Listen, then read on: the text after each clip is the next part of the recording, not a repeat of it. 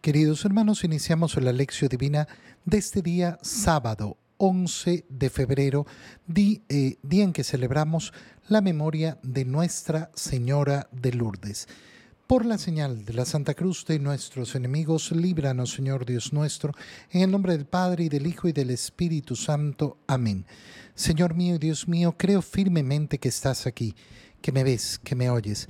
Te adoro con profunda reverencia, te pido perdón de mis pecados y gracia para hacer con fruto este tiempo de lección divina. Madre mía Inmaculada San José, mi Padre y Señor, Ángel de mi guarda, interceded por mí. Al continuar en este día sábado con la lectura del libro del Génesis, leemos el capítulo 3, versículos 9 al 24. Después de que el hombre y la mujer comieron del fruto del árbol prohibido, el Señor Dios llamó al hombre y le preguntó, ¿Dónde estás? Este le respondió, Oí tus pasos en el jardín y tuve miedo, porque estoy desnudo y me escondí. Entonces le dijo Dios, ¿Y quién te ha dicho que estabas desnudo? ¿Has comido acaso del árbol del que te prohibí comer? Respondió Adán, la mujer que me diste por compañera me ofreció del fruto del árbol y comí. El Señor Dios dijo a la mujer, ¿por qué has hecho esto?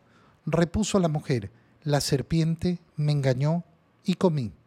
Entonces dijo al Señor Dios a la serpiente, ¿por qué has hecho esto? Serás maldita entre todos los animales y entre todas las bestias salvajes. Te arrastrarás sobre tu vientre y comerás polvo todos los días de tu vida. Pondré enemistad entre ti y la mujer, entre tu descendencia y la suya, y su descendencia te aplastará la cabeza, mientras tú tratarás de morder su talón. A la mujer le dijo, multiplicaré las fatigas de tus embarazos, y con dolores darás a luz a tus hijos. Tus impulsos te llevarán hacia tu marido, y él te dominará.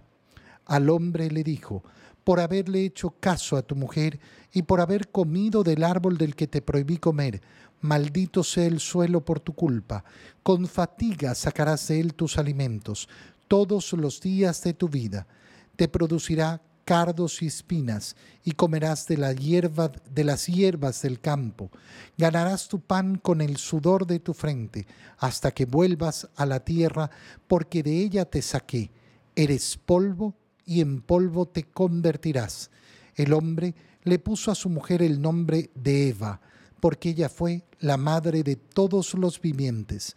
El Señor Dios les hizo al hombre y a la mujer unas túnicas de pieles para que se las pusieran. El Señor Dios dijo, Aquí está el hombre ya casi convertido en uno de nosotros por el conocimiento del bien y del mal.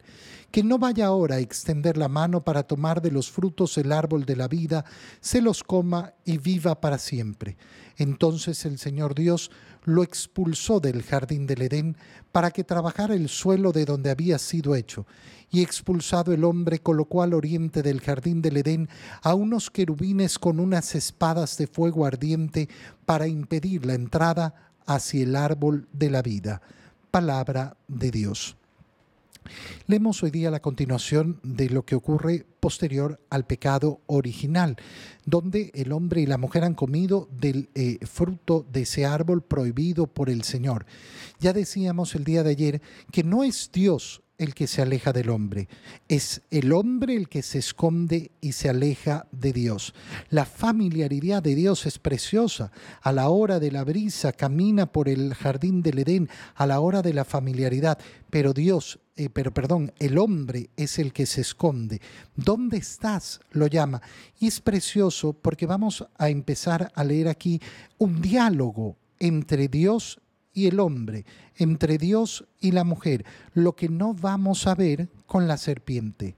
Con el hombre y la mujer les pregunta, les da ocasión a que confiesen lo que han hecho. ¿Dónde estás? Oí tus pasos y tuve miedo. Fíjate bien, ayer veíamos cómo eh, el hombre se da cuenta que está desnudo, de qué, ¿Qué, significa? Significa haber perdido esa amistad con Dios, esa gracia de Dios, esa presencia de Dios en su propia existencia. ¿Y ahora qué tiene? Miedo. El miedo es la consecuencia del pecado. Por eso el camino de nuestra salvación es un camino en el cual tenemos que vencer el miedo. El Señor nos ha entregado la gracia para salir de esta condición, la condición del pecado original. Y la condición del pecado original es una condición de miedo. Y por eso nos va a repetir el Señor una y otra vez, no tengan miedo, no tengan miedo. Y es una lucha que vale la pena. Tuve miedo porque estoy desnudo y me escondí. ¿Y quién? ¿Quién te hizo ver esta desnudez? ¿Quién te hizo darte cuenta de esto si era tu condición normal, tu condición natural? Significa que has roto con la condición natural, has roto con mi plan. No te pertenecía el darte cuenta que estabas desnudo. Sin embargo, por ir contra mí, entonces rompes con eso. Comienzas a temer lo que no tenías que temer. Comienzas a tener vergüenza de lo que no tenías que tener vergüenza. Es decir, se ha desorientado completamente tu razonamiento. ¿Acaso has comido del árbol del que te prohibí comer? Y aquí viene la respuesta canalla del hombre, porque fíjate lo que responde a Dios la mujer. Y esta va a ser una condición sumamente masculina sumamente masculina en la cual los hombres tienen que trabajar muchísimo para vencer, para vencer la justificación, la justificación de echarle la culpa a los demás y no asumir. Qué bonito hubiera sido escuchar al hombre, sí Señor, te desobedecí, perdón, pero no pronuncia esas palabras. La mujer, y además, no solo la mujer, la mujer que tú me diste por compañía. Al final, ¿qué está diciendo el hombre? Yo no soy el culpable. La mujer que tú me diste. ¿Para qué me la diste? Es tremendo. Es la arrogancia misma, la, eh, la canallada. No aceptar tu culpa y ya vamos a ver cuando viene el castigo por qué, eh, eh, por qué lo castiga al hombre con palabras muy claras. La mujer que tú me diste, es decir, la mujer la culpable y tú eres el culpable por darme a la mujer. El Señor no responde en ese momento. Pregunta a la mujer, ¿por qué has hecho esto? Y la mujer tiene por lo menos la decencia de reconocer que le eh, dice, la serpiente me engañó y comí acepta su culpa y explica, explica qué fue lo que pasó. Me engañó, me engañó, caí en el engaño. Es mi culpa, es mi culpa. Yo comí engañada. Y entonces va la serpiente, pero aquí se termina el diálogo. Aquí ya no hay diálogo, sino la sentencia del Señor. Porque has hecho esto, serás maldita. Esto es importantísimo, ¿por qué? Porque esta es la condición del demonio. El demonio es maldito. El demonio es maldecido por Dios. Para siempre. No es una condición que va a cambiar. No es una condición que vaya a cambiar. ¿El demonio se puede convertir? No, el demonio no se puede convertir. El demonio no puede cambiar. ¿Por qué? Porque no es un ser humano. El ser humano tendrá esa oportunidad con el cariño de Dios, que le va a ofrecer una oportunidad. Pero el demonio no, ¿por qué? Porque su naturaleza es distinta a la del ser humano. Como no es un ser material, es un ser solamente espiritual, su voluntad se ha fijado en la negativa a Dios. ¿Por qué es maldito? Porque ha decidido él maldecir a su creador. Él ha decidido ir en contra de su creador y por eso serás maldita.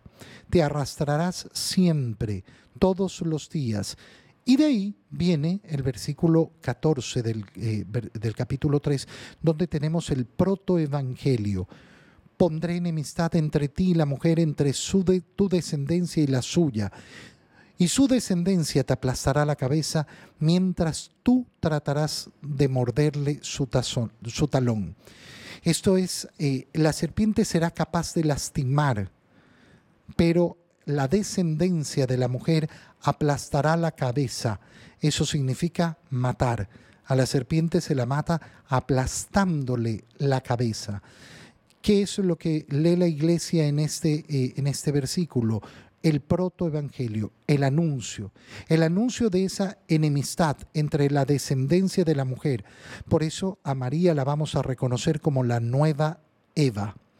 A la mujer le dice, multiplicaré tus fatigas en el embarazo. Es decir, nace después del pecado original el dolor de los embarazos, las fatigas, el dolor eh, del parto y sobre todo una condición donde ella ya no es esa ayuda necesaria del hombre, sino que tus impulsos te llevarán hacia tu marido y él te dominará. Esa condición de desigualdad que encontramos en la historia entre el hombre y la mujer nace en el pecado. Y por eso, en la medida que rechazamos la gracia de Dios, que es lo que vemos en la sociedad, no cómo decrece esa condición, sino cómo crece. Crece efectivamente ese dominio del hombre sobre la mujer en diferentes formas en la medida que no se decide vivir la reparación, vivir la gracia de Dios, que no ha querido esta situación. Esta situación es post-pecado. Al hombre, en cambio, le hace ver cómo va a tener que trabajar. ¿Y por qué? Y este es eh, el punto importantísimo. Por haber hecho caso a tu mujer, por no haber cumplido el ser cabeza de ese matrimonio. Tú has dicho, ay, no, la mujer. No, no, tú no tenías por qué hacerle caso en el mal. No tenías por qué hacerle caso. Por tanto, tu supuesta justificación no sirve para nada por haber hecho lo que te prohibí. Maldito sea el suelo por tu culpa. ¿Por qué el suelo? Porque el hombre había sido llamado para trabajar el suelo. El pecado original transforma no solo, no solo al hombre y a la mujer, sino a toda la naturaleza. Esto es algo que no podemos comprender eh, del todo, porque vemos efectivamente la naturaleza y pensamos que la naturaleza, ay, bueno, es como es. No, no, no es, es como es. Por eso, la salvación cuando se opera de modo completo, es decir, en el último día, incluye la recreación del mundo. Con fatiga vas a trabajar, vas a tener que esforzarte y ganar el pan con el sudor de tu frente. Esta es la condición del pecado. El hombre le puso a su mujer el nombre de Eva porque ella es la madre de todos los vivientes. ¿Y esto por qué nos lo dice el libro del Génesis aquí? Por algo muy sencillo. Ay, pero si yo no pequé, ¿por qué tengo que pagar por el pecado? Porque Eva es la madre de todos los vivientes, porque nadie puede dar lo que no tiene. Adán y Eva no podían entregar a sus hijos aquello que no tenían, ya estaban desnudos habían perdido esa amistad con Dios, por tanto, lo que entregan a su descendencia es esa nueva condición. Y mira cómo ahora el Señor eh, viste, les hizo unas túnicas de pieles para que se las pusieran, eh, los viste, ya les quita esa ridiculez que habían ellos, eh, hecho ellos para cubrirse. Y dice, bueno, ahora han comido del árbol del conocimiento del bien y del mal, pero que no coman del árbol de la vida. Y los saca del Edén y les quita el acceso al árbol de la vida. Cuando recuperamos el acceso al árbol de la vida? En la cruz. Recuerda siempre, cuando contemplamos la cruz, contemplamos el árbol de la vida, el leño del árbol de la vida, del cual cuelga el fruto, del cual tenemos que tomar y comer. Toma y come, porque esto es el fruto del árbol de la vida, mi cuerpo y mi sangre. En el Evangelio, leemos el Evangelio de San Marcos, capítulo 8, versículos 1 al 10. En aquellos días vio Jesús que lo seguía mucha gente y no tenían qué comer. Entonces llamó a sus discípulos y les dijo, me da lástima esta gente.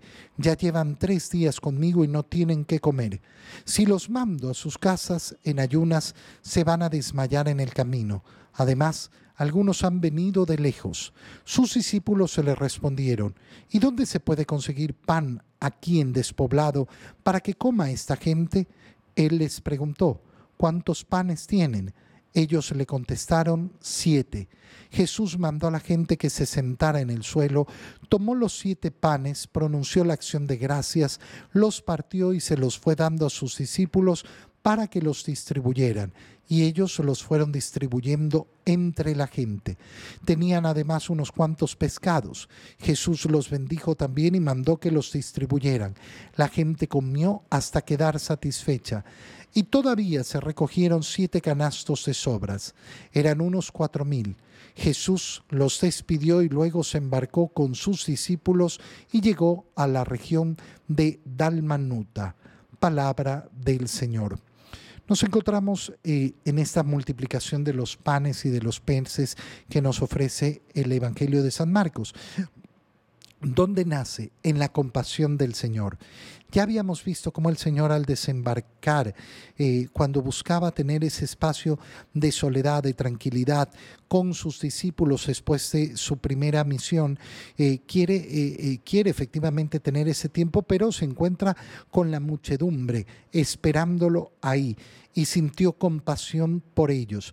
Ahora Jesús, viendo que lo seguía mucha gente y no tenía que comer, se compadece, llama a sus discípulos y se los dice, me da lástima esta gente. Ya llevan tres días conmigo y no tienen que comer. Fíjate qué importante, abandonarlo todo por seguir a Jesús y Jesús está pendiente de lo que yo necesito. Abandonarlo todo dejarlo todo, dejar todas las preocupaciones por seguir a Jesús. Y Él se compadece y se preocupa de alimentarnos. Pero tiene que haber esa condición antes, ese verdadero abandono en el Señor, ese verdadero deseo de estar con el Señor. Eh, algunos han venido de muy lejos, conoce conoce el Señor las necesidades y los problemas. Sus discípulos se enfrentan al imposible. ¿Y dónde se puede conseguir pan? Aquí. ¿Cuánto tienen? Siete panes apenas y van a tener unos pescados. Muy bien, que la gente se siente y pronunció la acción de gracias. Claro, en este momento lo que vemos es una imagen de lo que se va a convertir después en esa alimentación profunda de nuestra alma que es la Eucaristía. Si una persona lee la escena de la multiplicación de los panes y de los peces y no lleva su mente hacia la Eucaristía, no va a entender nunca lo que está leyendo. Porque no se trata solo de un compartir, de una eh, necesidad material, de un pan que va a durar un ratito. Esto va a estar ligado con ese discurso del pan de vida, con esa Eucaristía que se nos da, que se multiplica continuamente. Ah, yo quisiera participar de la multiplicación de los panes. Bueno, participa de la misa. La tienes todos los días. Ahí el cuerpo de Cristo se multiplica para ser alimento para tu alma. Lo tienes a tu alcance. Pronunció las gracias y partió el pan y lo dio a sus discípulos. Mira cómo el Señor no lo entrega personalmente, sino que a través de sus discípulos. ¿Y por qué para celebrar la misa necesitamos al sacerdote? Porque así lo ha querido el Señor. A través de sus discípulos, a través de sus discípulos. Es como ha querido el Señor efectivamente llevar ese regalo a la gente. Es como funcionan los sacramentos, a través del ministro, que ha sido llamado por el Señor. También los, eh, los pescados hizo lo mismo y los distribuyeron. ¿Qué sucede? Todos comen hasta saciarse. No comen un poquito para... No, no, hasta saciarse. En la Eucaristía tenemos el alimento que nos sacia. Si yo sé descubrir qué es lo que hay en la Eucaristía, mi alma lo tiene todo. Tengo la comunión no necesito más. Te doy gracias, Dios mío, por los buenos propósitos, afectos e inspiraciones que me has comunicado en este tiempo de lección divina. Te pido ayuda para ponerlos por obra. Madre mía Inmaculada San José, mi Padre y Señor, Ángel de mi guarda, interceded por mí. María, Madre de la Iglesia, ruega por nosotros. Queridos hermanos, que tengan todos un muy feliz día.